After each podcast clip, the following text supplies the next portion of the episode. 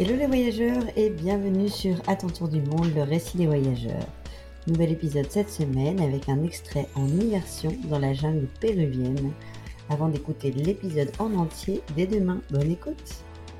Non, en fait, en fait, nous, on a un ami qui était euh, un ami français qui avait investi euh, dans une petite cabane euh, au Pérou, mais surtout en fait dans beaucoup d'hectares de cacao.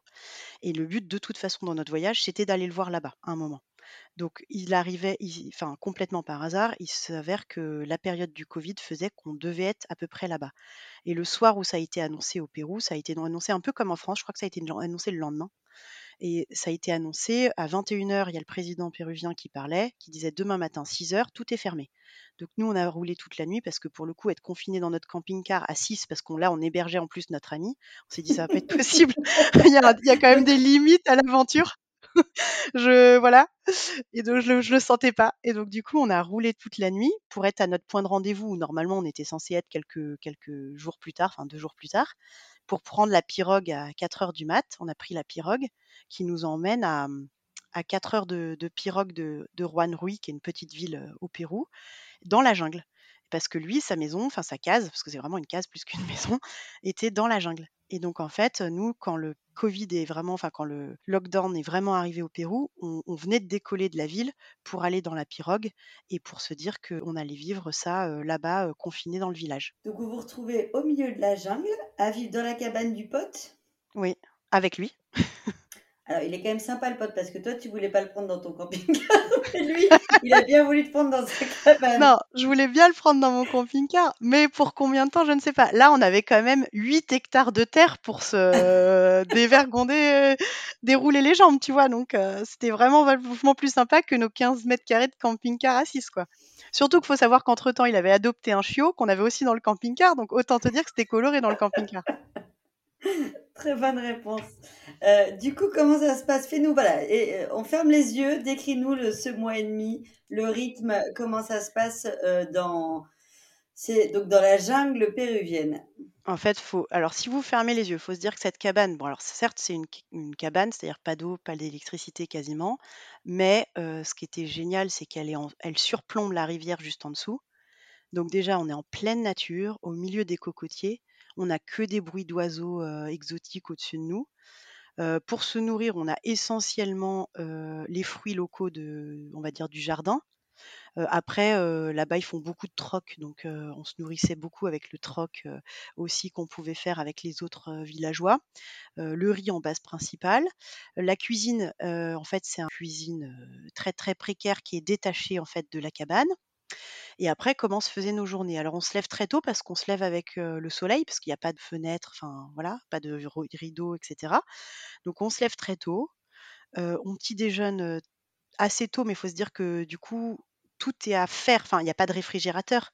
Donc, toute la nourriture se fait au moment même où on mange, quoi. Donc, il y a quand même beaucoup d'intendance à, gérer. Donc, on petit déjeune relativement tôt une fois qu'on a fini de préparer à manger. Et après, on part en fait bah, tous en famille, plus notre pote, gérer l'exploitation quoi. Donc on a machette aux mains. Mon fils de 7 ans, il manie mieux la machette que, le couteau quoi.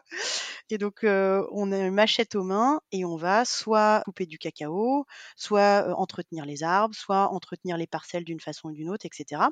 Et en fait, il faut savoir que dans ces petits villages, ils pratiquent euh, ils pratiquent ce qu'ils appellent le choba choba, c'est en fait de l'entraide, parce que les jours où il y a vraiment récolte des cabosses de cacao, en fait tout le village vient aider celui qui doit récolter, parce que la récolte doit se faire sur un temps très très court, et toutes les cabosses doivent être ouvertes le même jour.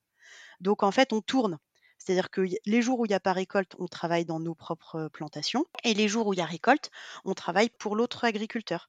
Et voilà, et ça tourne comme ça tout le temps. Et puis l'agriculteur qui nous fait travailler pour lui, il nous reçoit, c'est-à-dire qu'il nous nourrit le midi. D'accord, il y a une vraie solidarité entre les Ah ouais, productions aux alentours, quoi. Ouais, ouais, vraiment, vraiment. En fait, il pourrait pas, il pourrait pas seul, parce qu'il faut se dire qu'il y a des hectares de cacao, qu'il faut avoir coupé toutes les cabosses la même journée et ouvert toutes les cabosses la même journée. Sinon, après, elles pourrissent et elles peuvent être, mangées par les petits vers, quoi, les trucs comme ça. Voilà. Et donc ça, on travaillait toute la journée jusqu'à la tombée de la nuit, qui est assez tôt, genre, je pense 17, 18 heures, je me souviens plus exactement, mais voilà.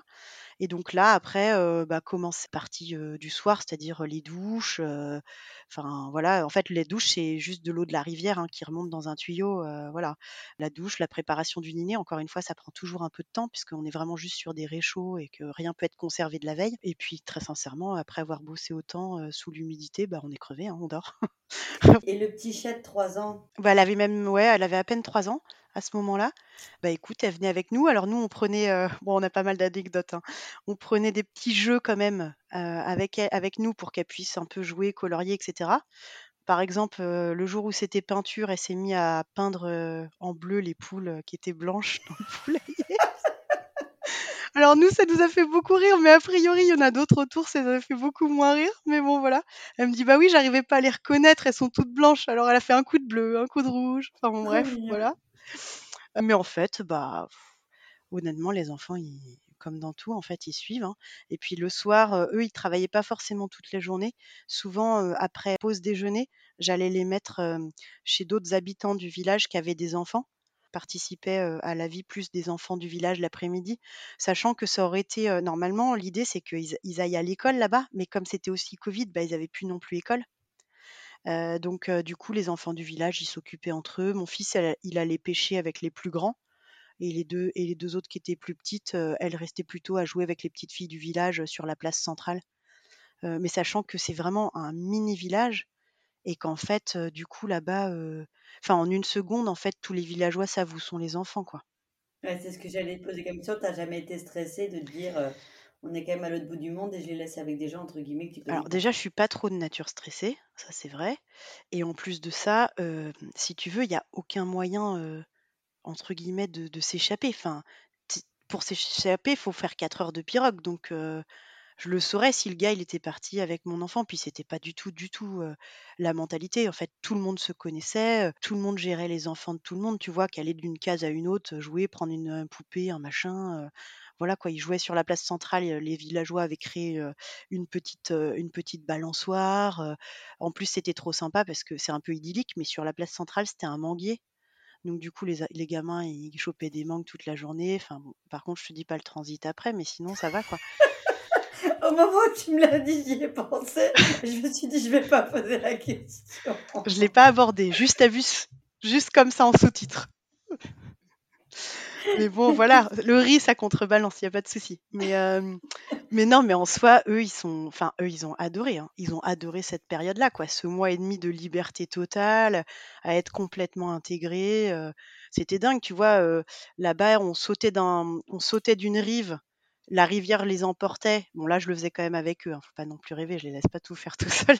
Mais on sautait d'une rive, la rivière les emportait et après, heu, ils venaient se refaufiler sur la plage d'après et ça, c'était leur jeu de piscine, en fait. C'était leur piscine naturelle, quoi. Vraiment, tout est les référentiels sont complètement, heu, différents, quoi.